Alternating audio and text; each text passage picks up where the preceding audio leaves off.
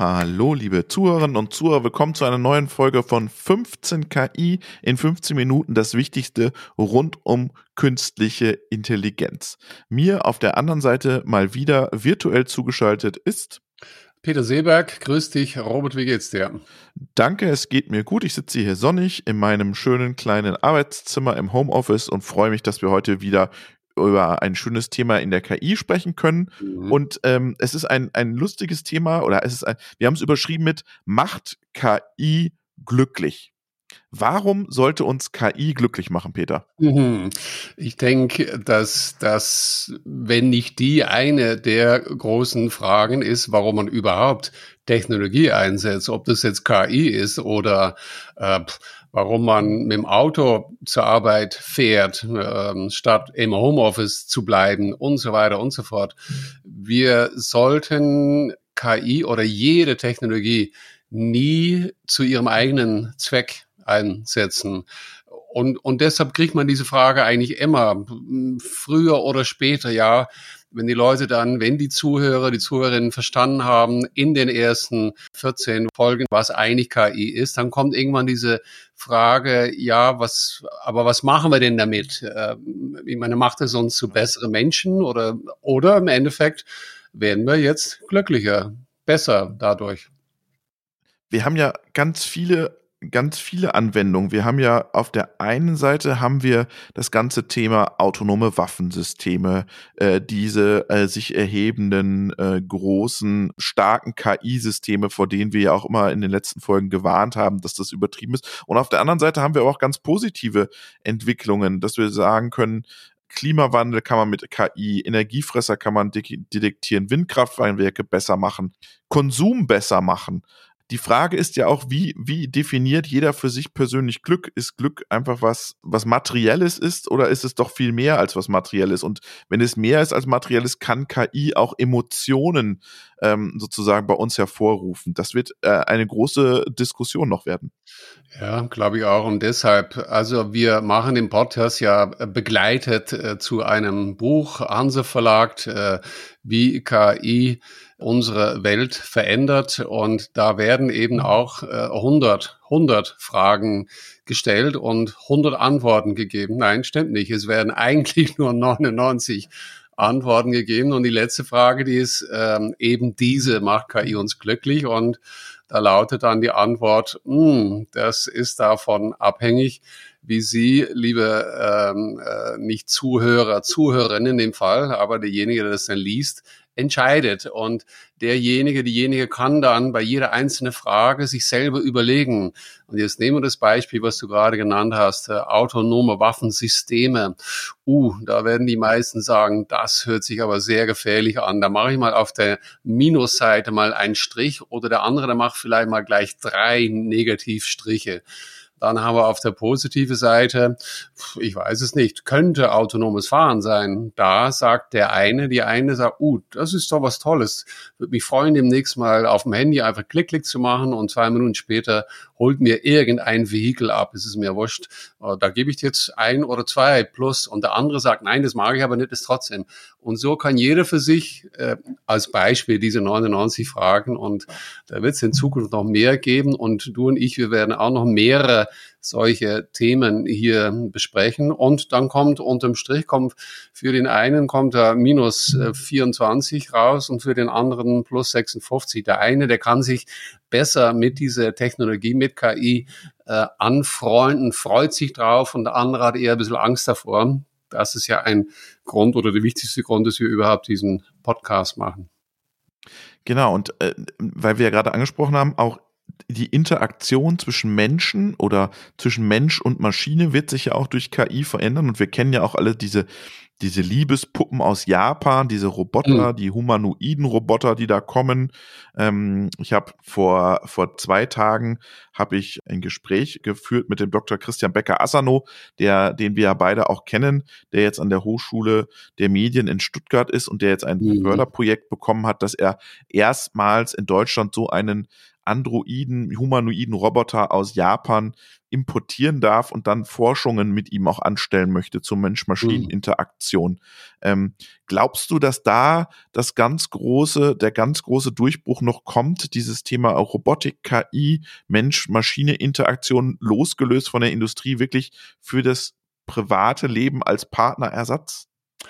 Ich weiß es nicht. Also ich bin da ja persönlich sehr skeptisch und meistens auch nicht unbedingt jetzt äh, eine Meinung mit Christian, aber wir, wir diskutieren sehr gerne, äh, leider in letzter Zeit äh, nicht äh, von Angesicht zu Angesicht, aber trotzdem, wir kennen so grob unsere Standpunkte und freuen uns auch immer wieder, wie wir jetzt das ja auch mal an diskutieren und Meinungen austauschen. Ja, er hat bei, ich glaube, bei den wichtigsten äh, Researcher da in Japan äh, seine Arbeit in der Vergangenheit schon verrichtet.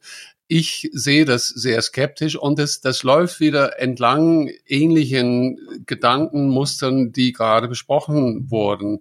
Im Endeffekt muss jeder das für sich entscheiden. Und ich kann nur sagen, dass ein Christian in diesem Thema sehr viel weiter drinsteckt wie ich aber das bedeutet nicht nur, weil er, das habe ich auch oft, wenn ich sage, äh, ich habe Architektur studiert, es gibt mir kein Recht, ein bestimmtes Gebäude besser oder schöner zu finden, nur und dann zu sagen, ich habe aber Architektur studiert.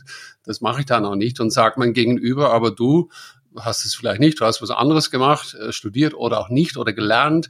Ähm, und, und das gibt keinen Grund dafür, etwas gut oder schlecht zu finden. Ich bin sehr skeptisch diesbezüglich.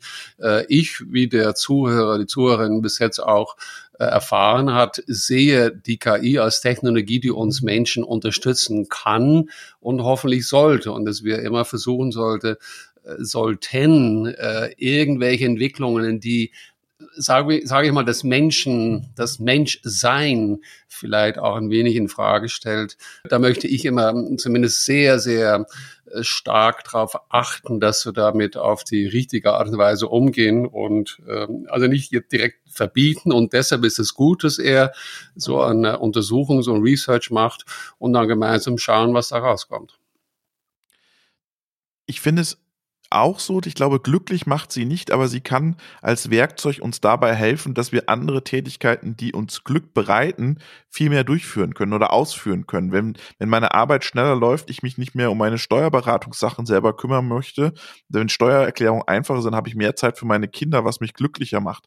Darum, ich glaube, dass man sozusagen ähm, im zwei Schritten das denken muss, dass KI ein wirklich ein Erleichterungswerkzeug ist für viele Tätigkeiten, die uns einfach nerven und die uns keinen Spaß machen?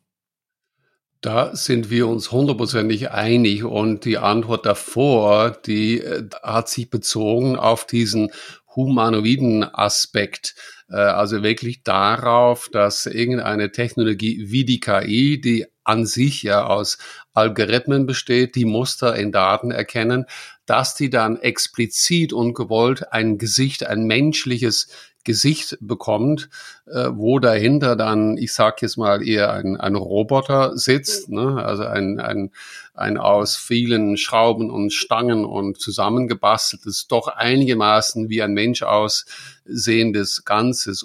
Und das ist ja die Problematik, die wir schon mal besprochen haben. KI äh, wird dadurch nicht repräsentiert. KI ist ein Algorithmus und Daten, wie wir es oft besprochen haben, und kann in Hunderten, Tausenden, Millionen Fassungen daherkommen und eine von denen wäre so ein, ein, ein Gerät, so ein Roboter, der wie ein Mensch aussieht. Und diesbezüglich und auch weil es so oft missverstanden wird, habe ich diesbezüglich eher ein Problem. Und klar, dass diese Algorithmen uns Menschen zur Seite stehen und die langweilige, vielleicht auch die schwere Arbeit, schwere Arbeit, das sind dann typischerweise die Roboter, aber um schwere Arbeit für uns zu verrichten, brauchen sie eben kein menschliches Gesicht. Das ist ein sehr gutes Beispiel.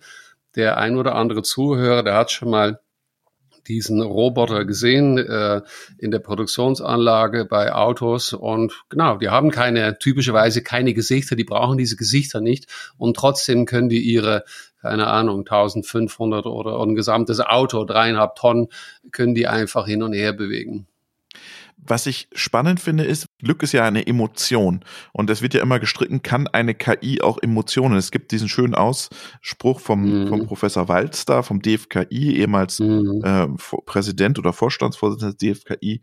KI kann keine Witze erzählen. Ähm, warum kann kein KI keine Witze erzählen? Gut, äh, erstes Mal ist das die Sicht von äh, Professor Walster, der ich mich anschließe, ja. Aber der andere wird wieder sagen, kann der sehr wohl. Und das ist auch mit Gefühlen so. Meine, also der eine, der wird dann sagen, und das ist, glaube ich, typischerweise, aber die Minderheit, das sind typischerweise mhm. diese Gruppe von, ich weiß es nicht, ich sag mal ein Prozent oder vielleicht nur 0,1 Prozent, nur mal eine von tausend Menschen, die auch daran glauben, dass wir irgendwann eine starke KI kriegen. Also in 10, 20, 30 Jahren diese Intelligenz so groß wird, dass sie uns überflügelt und so weiter. Die würden auch sagen, ja, was ist denn der Mensch? Was sind denn Gefühle? Im Endeffekt ist es alles Chemie, Chemie äh, in unserem äh, Hirn, äh, in unsere Seele. Was Seele? Was ist Seele? Seele gibt's nicht. Das ist ein chemischer Vorgang und die den Menschen so weit auseinander äh, tüfteln äh, bringen, dass sie sagen, nö, das sind chemische Prozesse und kann ich also repräsentieren. Das ist die eine Seite, glaube ich. Und ich glaube aber tatsächlich, dass der Mensch mehr ist. Ich sage ja, eigentlich, und ich denke gerne, dass wir als Mensch geboren sind. Ne? Und ab dem Moment, und ich glaube, wenn ich jetzt Mediziner bin oder ähm, in der Situation war, schon mal Kinder auf die Welt gebracht zu haben oder daran beteiligt war, dann ist es schon vor der Geburt. Ja, und dann haben wir alle unser Leben mit all unseren Erfahrungen, die wir gemacht haben, positive, negative. Und es ist für mich sehr schwer vorstellbar. Und ich möchte auch nicht, wenn ich da mal im Krankenhaus legen würde als Beispiel oder ich bin mal alt, dann, dann möchte ich gerne versorgt werden und ich möchte gerne äh, von einem Menschen äh, mir die Hand gereicht kriegen, der mich irgendwie beruhigen kann. Und wenn ich wüsste, es wäre ein, ein Gefährt aus Metall mit einem Gesicht, das aussieht wie ein Menschen, wo Gefühle programmiert werden, ich ich, für mich ist es schwer vorstellbar, dass ich dann dadurch äh, beruhigt werden könnte eine spannende Diskussion auch, wie weit dann auch Pflegeroboter dann in die Pflege auch kommen. Unterstützen sie oder ersetzen sie auch? Können sie Ansprache leisten für Menschen, die äh, auf Pflege mhm. angewiesen sind? Ich glaube, das ist das Riesenthema Gefühle, Menschen, KI ist auch ein Riesenthema für den Ethikrat, der sich immer mit dem Thema beschäftigt. Wie viel lassen wir zu? Wo machen wir die Grenzen? Du hast gerade schon angesprochen, mhm. es, gibt, es gibt Menschen, die vertreten, wir müssen es ganz weit offen machen und das bremst sonst die Forschung aus. Aber ich glaube, wir sind in Europa da auf einem guten Kurs, KI wirklich als Werkzeug zu verstehen und nicht als Ersatz für den Menschen. Genau, und äh, interessanterweise ist eben das Land, wo dann auch Christian unterwegs war, äh, Japan, und wir kennen es. Die meisten von uns, wenn wir zurückgehen, äh, früher war Sony bekannt als der Hersteller des, des Walkman, ne? was war Walkman, CD-Spieler. Ne? Und dann irgendwann haben sie dieses kleine Hündchen gehabt, ich weiß nicht mehr, Aikido oder wie hieß der, weiß ich nicht. Äh, oder solche ähnliche Spiele auf dem, auf dem Gerät, auf dem PC, die dann das menschliche Leben oder das tierliche Leben auch repräsentiert haben. Und interessanterweise sind die meisten solchen Entwicklungen und eben auch die Entwicklung solcher Roboter, die wie Menschen aussehen, aus Japan.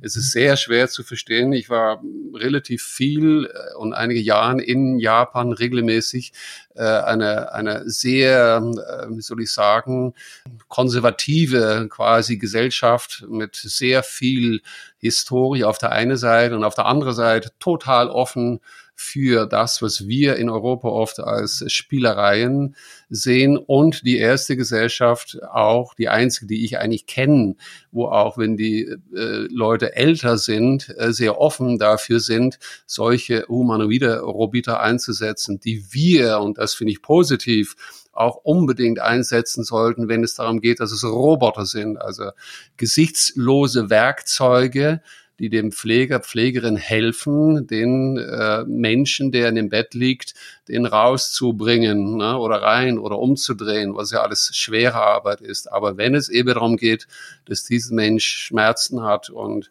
getröstet werden möchte, ich glaube, wir sollten versuchen, dass wir dafür echte Menschen wie du und ich äh, einsetzen können.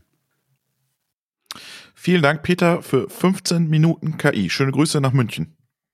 Danke dir, Robert, und gerne bis bald wieder.